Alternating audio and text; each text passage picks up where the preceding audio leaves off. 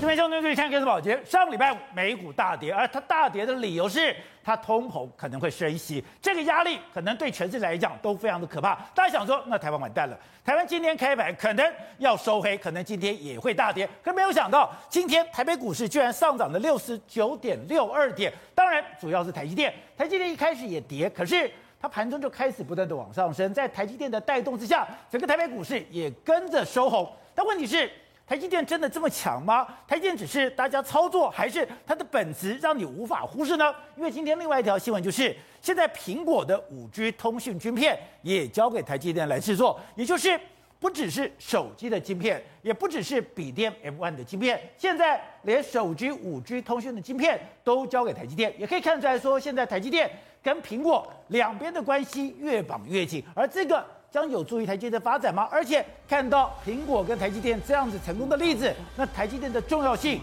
是不是更稳固了呢？好，我们今天请到了面对代表首席的财经专家黄松松，你好，大家好。好，这是美丽岛电子报董事长吴子嘉，大家好。好，第三位是时评李正浩，大家好。好，第四位是商业周刊的总主编吕国珍，大家好。第五位是台湾国际法学会的副院长李登辉，大家好。好，第六位是前台大感染科医师林世璧，大家好。走，这个新消息是。苹果要把它的五 G 通讯晶片交给台积电，没错，这有很重要吧？是。而且现在苹果的手机晶片，对，它的笔电的 M1 晶片，对，现在的五 G 通讯晶片，对，都会交给台积电做。现在苹果跟台积电两边。绑得越来越紧了吧？没错，事实上，苹果公司目前是世界上最市值最大，三兆美金。只要跟他合作的公司，一定会点石成金。那其中里面最重要的公司就是我们台湾的台积电。哦、那台积电现在跟他做什么？包括说它的 M1 晶片，已经跟他做，就是做在 NBPC 上面 A 系列处理器来说了，用在手机上面的，也是给台积电做。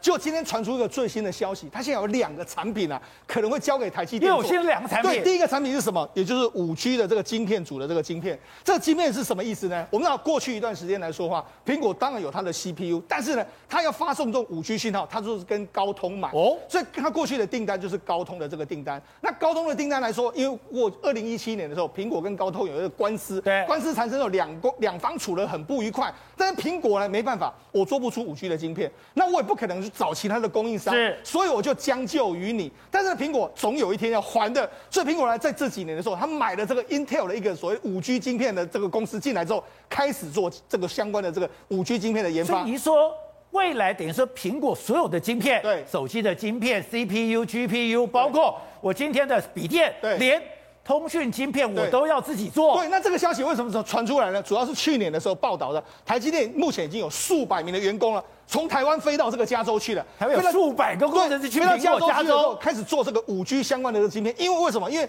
大家发现到说，哎，派去的人不是做所谓的处理器的相关的人才啊，你派去的人是做所谓跟这个这个通讯相关的。所以有人就说，哦，你这是要帮苹果做五 G 的这个通讯晶片。对。那根据目前的这个最新说法是，它可能在二零二三年，也就是明年可能会开始大量的这个投产。那用的目前呢，因为台积电目前是五纳米，所以它明年用的是用所谓的四纳米的这个制程。用四纳米。对，四纳米。然后到二零二三年的正式的量产，所以到明年二零二三年的时候呢，苹果手机上面，包括说它用的所谓 A 系列处理器，还有它自己的五 G 通信的晶片，全部都是由台积电来帮它代工。所以苹果现在这个路线非常清楚了，我所有的晶片都要自己设计，然后委由台积电来这个生产。对，这个不会改吗？当然不会改。为什么苹果要这样做？你知道吗？事实上，苹果的 A 系列处理器是很强大，可是问题是我卡在什么？哎。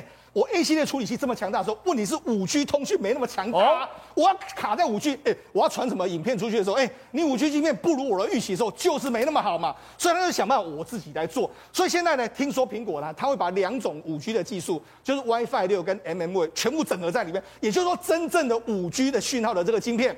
所以它这五 G 讯号，对，而且它的强度会更好。所以它为什么要自己做？它自己做的时候，未来苹包括说今年今年苹果可能有什么 AR 装置、MR 装置，有五 G 晶片的加持之后，让我的手机或是我的周边的状状况能够更加的强大。可是我也担心说，哎，库克是很坏的啊，库克绝对不会让一个下游厂，不让一个包商把我绑住。所以，哎，大力光以前因为吃苹果赚了多少？是，可是我就是故意去压大力光。对，难道？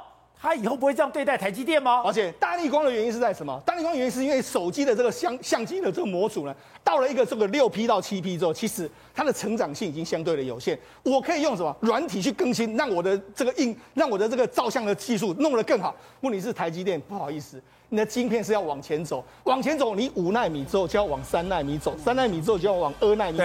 请问你除了台积电之外，有人可以做？他找不到别人？找不到别人可以做，所以现在是怎样？我们应该这样说了，苹果跟台积电两个是相辅相成、互相的合作。因为台积电，第一个，台积电不会去卖它，不会去卖手机，不像三星一样，他真的丢单给三星，三星的话，哎、欸，三星搞不好把它的 CPU、GPU 抄一抄之后，A one 芯机这个处理，哎，这个所谓通讯芯片抄一抄之后，他自己做出他自己的产品。所以对未来的状况来说，大家不用担心，在库克的这个眼眼中里面，他只能跟台积电越绑越深。而且你说，哎、欸。包括像 M1 晶片对，A 的 A 系列的晶片，对，当时台积电都有所谓的部队跑到了美国去，没错，连这一次是。它的通讯五 G 通讯晶片，对，也有一批人现在已经啊数百人过去了，应该这样说啦，苹苹果的 A 系列处理器、M 系列处理器，甚至它未来的五 G 的晶片，都是苹果跟台积电合作设计，共同弄出来的，而且台积电会给它非常多的特殊制成。包括说你的三 D 堆叠的这个封装这些，台积电我我讲过，台积电对这些技术都是只送不卖，所以呢，你未来只能够乖乖的下单给台积电，这就是两家公司的互相合作的这个过程。好，那另外一次，哎，台积电大家很可怕是，我东西他也没有卖，对，现在大家。拿来的预付款，对，已经有一千多亿了。对，我们刚才讲到说台不是不是说苹果还有另外一个产品，就是我们讲到的 Micro OLED。Micro OLED 是什么？就是一个一个荧幕。这个荧幕呢，目前呢推估是由台积电独家帮他研发，是二十八纳米。我们知道，目前我们电视所有用的这个荧幕是用所谓的 TFT，就是液晶这个薄膜的这个电晶体，未来是用细晶细在这里面，细在这里面呢，它的显示度更好，色彩更饱和，可以用在台苹果所谓的。元宇宙，元宇宙，所以这个产品呢，在今年或是明年可能推出，这又是台积电跟你 这个苹果绑在一起非常明显的这个。所以说苹果要往前走，对，他就一定要抓住台积电。我们曾经在节目上讲过啊，他不是在龙潭有一个神秘的工厂吗？对，这个神秘的工厂就是跟台积电还有跟我们台湾的合厂商互相合作的。你说这个产品，那个马英九都不能进去的工厂，这个产品可能在明年或后年会正式的推出。所以我才讲嘛，为什么台积电目前的股价能够一直往上涨？刚才宝杰讲到，不是很多人都先给钱吗？对，苹果已经给他那么多订单，明年的这个五 G 晶片还要继续给你做。另外一个 OLED Micro OLED 的话，这个也要让你做。另外一个，你看，包括说像我们前一阵子讲到，NVIDIA 给他一千七百亿台币。另外，除了 NVIDIA 之外，连这个 Intel Intel 都准备要付预预付款给他，这个包这个三纳米的厂商的这个所谓晶片。所以对整体来讲的话，台积电根本是如入无人之境，它的业绩还是处在一个相当巅峰的这个状态。好，那刚才讲的现在。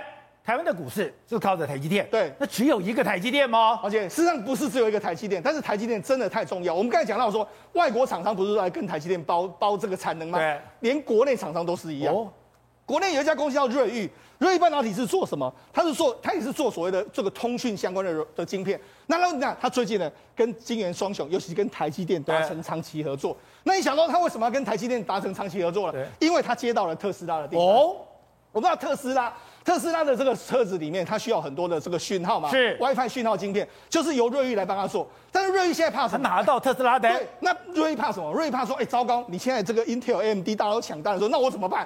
万一有一天我没有订单的时候怎么办？所以你看，连台湾厂商都已经跟台积电达成长期的合作，所以才告诉你嘛，没有错，台湾有非常多好的公司，但是没有台积电的话，是绝对万万不行的一个状况。可是我会紧张，股市涨成这样，对，还能够注意吗？台湾有这么好吗？而且台湾股市来说的话，有主要有几个原因会这么好。第一个当然台积电，台积电本身它就撑住了整个台湾的股市不会往下坠。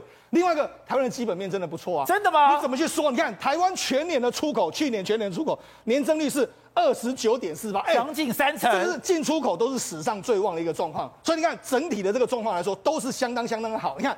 主要原因是什么？我们出口当然是因为晶圆代工的这个台积电的出口啦，甚至面板的出口啦，甚至伺服器的出口，一大堆都成长的非常大。但你不要忘记，我们连进口量都非常大，进口量它去年进了大概约莫是六百九十六百八十九点八亿美金，很多都是什么艾斯摩尔的订单，一大堆都来嘛。所以等于是说，我们的进口跟出口都这么好的状况之下，才会造就说我们今年的基，我们去年的基本面，台股其实绝对不是所谓的无稽之谈。但大家现在会担心，哎，上不来五，美国是因为它有这个通膨跟升息的压力，对，它不会影响到台湾吗？而且通膨跟升息为什么会这样子？主要是因为这个目前的经济正在好转之中嘛。美国上周五同时公布了一个失业率，那失业率是多少嘛？三点九。哦，三点九是什么意思？大家知道吗？三点九是已经快要回到川普当时担任总统最好的三点七，其实已经回来了。也就是说美国的失业率经过。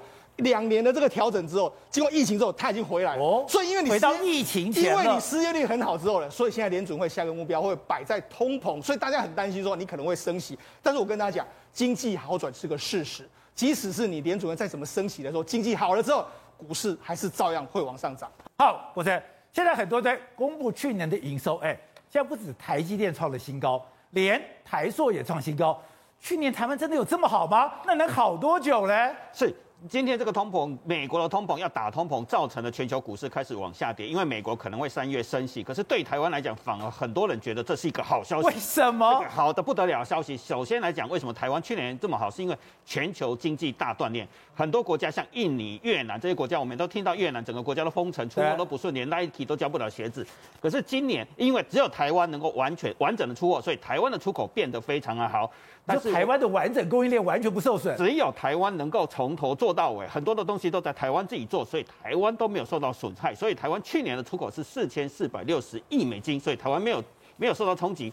可是通膨为什么很多企业觉得是好消息？像台硕今天公布了今年年终奖金是七个月。重点是台塑以前是基本上是四个月，四个月，现在变七个月。不过重点是我们要看台塑到底说什么，因为刚才世通哥在讲的所谓的台湾非常好，我们要看最上游的台塑怎么看它原料原物料供给。结果台塑决定今年还要投资三百亿，未来五年还要投资六十七亿美金，六我讲的是美金，总共要一千八百亿台币，还要继续投资。是投资在台湾吗？对，在台湾。为什么？第一件事情打通膨会造成它的成本下降？哎，大家会觉得很好玩哦。其实我们的中油去年一整年因为天然气跌了七百四十九亿元，所以当这些原物料都被打的时候往下降，虽然资金会少。股市会跌一点点，受到冲击，成本降低。可是对于全世界来讲，贸易会慢慢恢复正常。所以第一个，台塑会认为，因为疫情可能会舒缓，全球贸易因为打通膨会慢慢降低，所以台塑认为这这是第一个好消息。商业周刊这个礼拜，它要出了一个新的专题。这个新的专题是，原来我们这样讲的，阳光、空气、水是我们生存必要的一个条件。现在阳光是跟我的电有关系。我现在水，现在过去去一年我们压力很大。现在空气，哎，按照。商周所说做的一个报数字把我吓坏了。这个空气坏到什么程度？原来越南部空气越坏，而高屏地区它肺腺癌的比例竟然是北部的十五倍。对，十五倍。对，我想要揭开一个大家都不知道一个事实，就是大家以为台积电疯狂，这些晶圆党台湾都在盖厂的时候，只有水跟电的问题吗？其实不是，空气，空气也是大问题，而且玻璃帷幕里面要排出三百七十。三千七百八十亿吨的有机挥发性物体，玻璃帷幕里面其实是有烟囱的。你看，我们来看去年台积电开始，我们看到高通啊、NVIDIA 抱着钱来台湾说要增强的，可是环保署很紧张，赶快在十一月，呃，去年的一，去年九月二十七召开一个管制的说明会。为什么？因为地球公民发现。其实过去的几年，台湾有一个东西是慢慢在增加，那个东西叫做臭氧。臭氧已经成为我们空气影响最重要的一个东西了。哦，那臭氧是怎么来的？简单的说，它就从一个有机挥发性物体跟氮氧化物合成，这个很专业。但是这个东西哪一个东西排放是大宗？环保署公布这个东西的时候，其实把我们有点惊讶了。原来半导体有两千五百多根烟囱会排出东西来，它排出的东西其实会。光是不优西就有四百多吨，整个晶圆厂有两千四百多吨的空污。我说晶圆厂半导体制造，整个加起来是三千七百八十亿。而且我看你的形容，我觉得非常夸张的是，原来整个排放都在西半部，西半部里面最大宗是在桃园，台北跟新北也有。可是它的风因为东北季风关系，会一直往南吹，一直往南吹。所以我们商业周刊就在元旦假期连拍了三张照片，可以看到台湾的一个台湾有三个空气，这是台北。这是台中，这是高雄，台北是白青，老婆，蓝天白云，台北、台中，中央山脉快不见了，高雄七期的豪宅，同一天，同一天，元旦拍的，元旦拍的，就是这样一个台湾。如果我们说空气是有价值的，台湾其实真的有分有钱人区、空气的富人区、空气的贫民区跟空气的穷人区。接下来我们去查。用三点五亿笔的资料，每五秒一笔，过去四年三年五三点五亿笔的资料，去跑出大数据，去算出四年来平均的 PM 二点五在空污计的一百二十天，结果我们发现全部超过百分之四十以上的都在云嘉南，三十以上的全部都在高高平、高高平跟云嘉南地区，等于这是我们台湾的空气穷人区。最惨的台南学甲屏东林边、高雄小港。屏东万峦、高雄市的大寮、云林的斗南、嘉义的大林，哎，平均都到五十三、五十、四十九，哎。刚才宝杰说的，我们你说的台南地区为什么中央上面风吹下来？为什么是雪甲？雪甲刚好是一个迎风面。当我们从北部把空污吹下来的时候，刚好吹到雪甲，接下来往中央山脉一吹的话，会到六甲跟白河关田区，所以整个山区。为什么还想住白河的说？所以我们来看台湾，台湾就出现那个现象，刚才你提到了。罹癌、肺癌的肺腺癌的增加率是南部是北部的十五倍。我们也去跑出一个台大风险中心跑出一个资料，其实也蛮残忍的。台湾是怎样，你知道吗？我们这里可以看到台湾所得的分配，越上面是越高，越下面是越低。结果南投的所得只有二十七万，但是他们的空屋浓度是最高的。越有钱的地方空屋越少，越穷的地方空屋越高。这就是台湾的真相。接下来我们去看教育程度，结果越有钱的地方教育越高。空气也越好，跟台湾一样。更可怕的是，我们去算千人的出估死亡率，这是台大公卫中心算出来的资料。台湾竟然是也是这些穷的地方死亡率最高。所以印证一件事情，肺腺癌的增加率是十五倍。每 PM 二点五，欧盟也做了一个研究，每 PM PM 二点五增加五个单位的话，罹癌的风险增加百分之十八，罹癌肺腺癌的十八。所以台湾就变成了是这样的现象。可是我们往下一层再追，为什么是中北部、中北部、中南部会有上？对，其实我问一个问题，可能大家都不知道，台湾第一大工业城市是哪里？很多人其实不知道，桃园吗？是桃园。桃园的工业产值二点九四兆，是台湾最大的工业城市。我们都以为是高雄，其实不是。整个北台湾，桃园、新北、台北，它的所谓的空污总量、排放量，其实占了台湾的三成。整个台湾其实是北部是工业重城，所以我们就看到一个现象。当东北季风一吹的时候，每秒吹三公尺。早上在桃园市排出来空污，中午到了中彰头，然后因为早上 PM 二点五需要空污要反应要有时间，所以早上没有办法生成，到了中彰头才慢慢变成 PM 二点五。到了南部就继续往前吹，所以中午中餐的时候在中彰头，晚餐到了云嘉南去吃，所以台湾的空污就会变成这个，而且到了。高高平的地方刚好是尾流弱风区，刚好在空中的 PM 二点五就掉下来了。所以雪甲为什么这么严重？关田这么严重？六合、白河这区六甲为什么这么严重？就是这个原因，每秒跑三点五公尺，所以整个南台湾就会变成这个样。所以一个台湾出现了三种状况。对，so, 我们上礼拜谈到哈萨克，俄罗斯军队已经去了，而且他用他最凶悍的所谓的空降旅进来，对，就真的进来以后杀无赦。他在有一段时间里面。没有任何讯号，没有任何的资讯，然后一结束了以后，就发现。车子都被烧了，车子上面都是弹孔，然后竟然路上都被清空了。没错，事实上目前哈萨克的局势已经慢慢慢慢稳定下来。根据哈萨克政府的表表示呢，已经有八千人被捕。哎，前几天的时候哈萨克政府还软弱软弱，现在居然抓抓了八千个人啊！那同时之间呢，俄罗斯的媒体就说，哎，有一百六十四个人在哈萨克的这个骚乱中间丧生，特别是在阿拉木图有一百零三人死亡。那我相信啊。这个绝大多数都是俄罗斯干的，所以俄罗斯才可以讲出这个数字嘛。一百零三人丧命。对，他说目前的这个财产损失大概一点七五万欧元，折合这个新台币是五十五亿。然后有一百个商家，还有银行的这个遭到这个洗劫，然后有四百辆车子被这个这个焚毁。他就说了，目前呢，哈萨克表示说，我们的战略设施重重要的战略设施，目前是由俄罗斯所领导的集体安全公约组织呢来保护。你看，现在整个哈萨克的经街头来说的话，军警还有包括说俄罗斯的这个。武武力全部都进驻在这个地方，甚至你看哈萨克街头现在，特别是在阿拉木图这次最严重的地方了。目前基本上行车已经都恢复整个正常。你看，在整个马路旁边还有整个军坦军军用卡车都在旁边，甚至呢，但是呢，你看还有零星的这个这个民众呢，在对这个维和部队丢这个石头，但是大致上来说，已经没有太多的抵抗的这个行为了。这普丁也太狠了吧？对，而且他更可怕的是，他把他两个最凶狠的空降旅都丢过来，对而且他怕不够。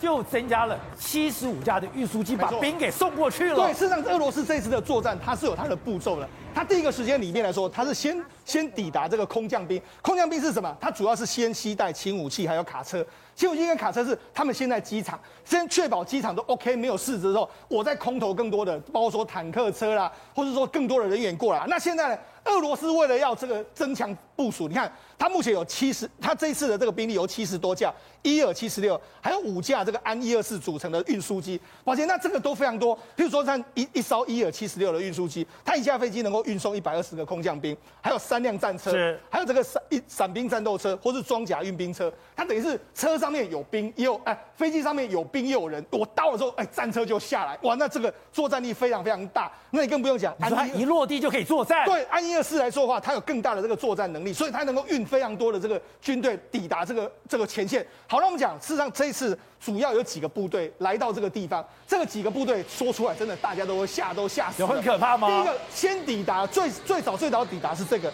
第四十五独独立作战特战旅，特战旅，这个是什么？这个是什么？他这个这个是俄罗斯最神秘的部队。第一个时间，我为了要这个进去进去在当地，那。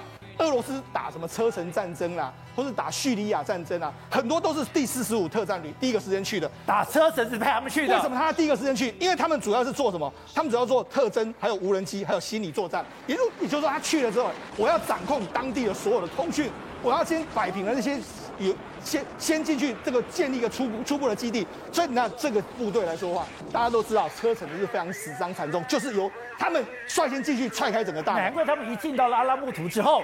阿拉木图对外的通讯全部都断掉了。好，紧接下来有两个两个部队，第一个是第三十一近卫空降突击旅。那这个第三十一空降突击旅呢，它是它主要的配备里面有轻型坦克，另外一个就是直升机。你看，他们抵达都是非直升机抵达之后，他们就用这样的方式直接垂降就下来。所以他们这他们当初在二零一九年呢，完成的是什么？他们用所谓的这个脱钩装置，还有专用绳索，有然后都用这样子。快速的这个人员，呃，直升机抵达之后呢，直接下来，直接下来，下来就直接可以作战。所以他这个这个这个所谓突击旅，它是作战能力。我就是说，哎，假设今天今天呢，我发现到说哪些地方需要这个军队支援的时候，我马上就用直升机空投到那个地方去，马上就进来，马上就可以进行一个大规模的打击。另外还有一个叫做第九十八空降师。第九十八空降是有两个团，两个团里面来说啊，他们参加哦，这我就不用讲，这个是参加过车臣战争、护国战争，还有布拉格行动，一大堆都是这样。但是因为他们是人员比较多，所以他们等于是说，他们先抵达之后，最后是九十八空降师来。这里师里面有两百多个这个各式各样的战车，他们的战车可以直接从空中丢下来，就是这样丢下来啊，丢下来就就直接可以抵达地面上，就可以开始进行一个作战。好，那你看，你看他们就把这个战斗车都丢下来嘛。好，那这战斗车有非常多种，譬如说像 BMD 的这个四 M 的这个空降战车，它里面来说，你可以看到，它里面有非常多的榴弹炮啦，还有机关枪在这里面。但是其实这里面最恶名昭彰是这个 TOS 火箭。透视车系列的这个喷喷克这个喷喷火坦克，喷火坦克，抱歉，那喷火坦克它之前在车臣战争的时候，一一台车，它居然呢，他们可以伤杀伤力四万平方米的这个土地，那为什么这样？哎，他如果真的派这个车去的话，真那真的不得了。第一个，它的杀伤力非常大，它除了传统的喷火之外，它会发射出一种这个全新的这个弹，这个弹出去了之后，你看，因为它上面的。这个爆炸之后，它上面有配分配置所谓铝粉，还有这个镁镁粉。你一爆炸之后，这个杀伤力它就燃烧，全部燃烧，大量燃烧，范围非常非常大。所以才讲嘛，为什么第九十八空降师这些这个第四十五旅特呃特战旅去了之后，为什么车臣哎，为什么这个哈萨克政府是士气大振？为什么民间的这个力量就削弱？因为他们看到普丁最恐怖的王牌都纷纷出动。对，我让我们看这两天国际媒体的报道说，哎。普丁找到一个机会，真的牢牢的控制哈萨克，而一进去以后，是最凶最狠的部队进去的。这个部队到底是杀谁啊？是杀老百姓还是杀杀？到底是目标是什么？不知道，目标是不知道。杀谁？当然是哈萨克的部队吧。啊，他这个他派这个特战部队进去干什么？这个特战旅四十旅、四十五旅在国际上是这个《纽约时报》讲了，恶名昭彰啊。他从车臣打到中东，打打到阿富汗，攻无不克，从来没有败过仗，而且打走经过一经过的地方哦，就是一片就是血流成河，一片狼藉啊，根本就没有活口的。他派这种部队去干什么？他打谁啊？所以他这个打的对象根本就不是去镇压老百姓嘛，他是怕你政府军反叛嘛。哦，他这个问题，因为他政府军反叛，但政府军一定反，因为这个政府军他，你要想想看。他前总统，前总统的位置被现在总统拔掉，拔掉，那他为什么这个人，这个拉扎拉扎尔巴耶夫，他当了三十年的总统哦，他当三十年总统，他玩是玩什么游戏？他玩美国跟俄国跟俄罗斯的平衡游戏嘛。那这个这次被普京逮的机会了，一口气就把他拔掉嘛。那怎么办？他挑的接班人把他拔掉，这不合理嘛？所以就等于是要把美国势力给踢掉，整个赶出去嘛。就把美国势力赶出去嘛。他赶出去的时候，请问你，那他原来政府军会不会反？一定会反嘛。所以他派这种精锐部队去干什么？哦，就是镇压的，镇压你的这个啊，这个军队啊，这让你的军队让你军队过去干脏活，不敢动。哎，军队不敢反，然后他压住。所以现在的情况就是哈萨克真正的主导者是谁？普丁，是普丁嘛？普丁整个控制住了。那真正的苦主是谁？你知道吗？中国。搞了几百亿进去，哇，惨了！你知道为什么吗？因为哈萨克，你要知道，新疆里面啊有两种族，有两种民族，你知道吗？不是维吾尔吗？是维吾尔族，另外一个是哈萨克族。所以新疆很大的一个族是哈，你问到新疆人，你就问他很多哈萨克人在里面。对，很多哈萨克族跟他们语言都通的，都是同文同种过去的。哎，你这个一搞下来的结果，他跟他边界是濒临的，对，濒临的边界是几千公里。他们一搞，两边会跑来跑去的，你知道吧？所以现在习近平现在头痛了。这个普丁一抓到这个哈萨克，会不会放？不会。他部队会撤吗？不会，不会撤了嘛，就给你卡住在这边嘛。这边这个石油也有，铀矿也有，那么多资源。而且你知道吗？这个哈萨克的面积啊，是全世界最大内陆国家，它的面积比欧洲还大，一个国家比欧洲还大。人口数多少人你知道吗？多少人？一千九百万，这么少，比台湾还少。这个地方我要不要抢你？要抢。大家抢的资源太大了嘛，全部是资源国嘛，所以这个暴政搞得这个独裁者搞了三十年，要把他赶走。呃，所以这个现在就是普京在里面，整个最大一个机会把哈萨克整个吃下来。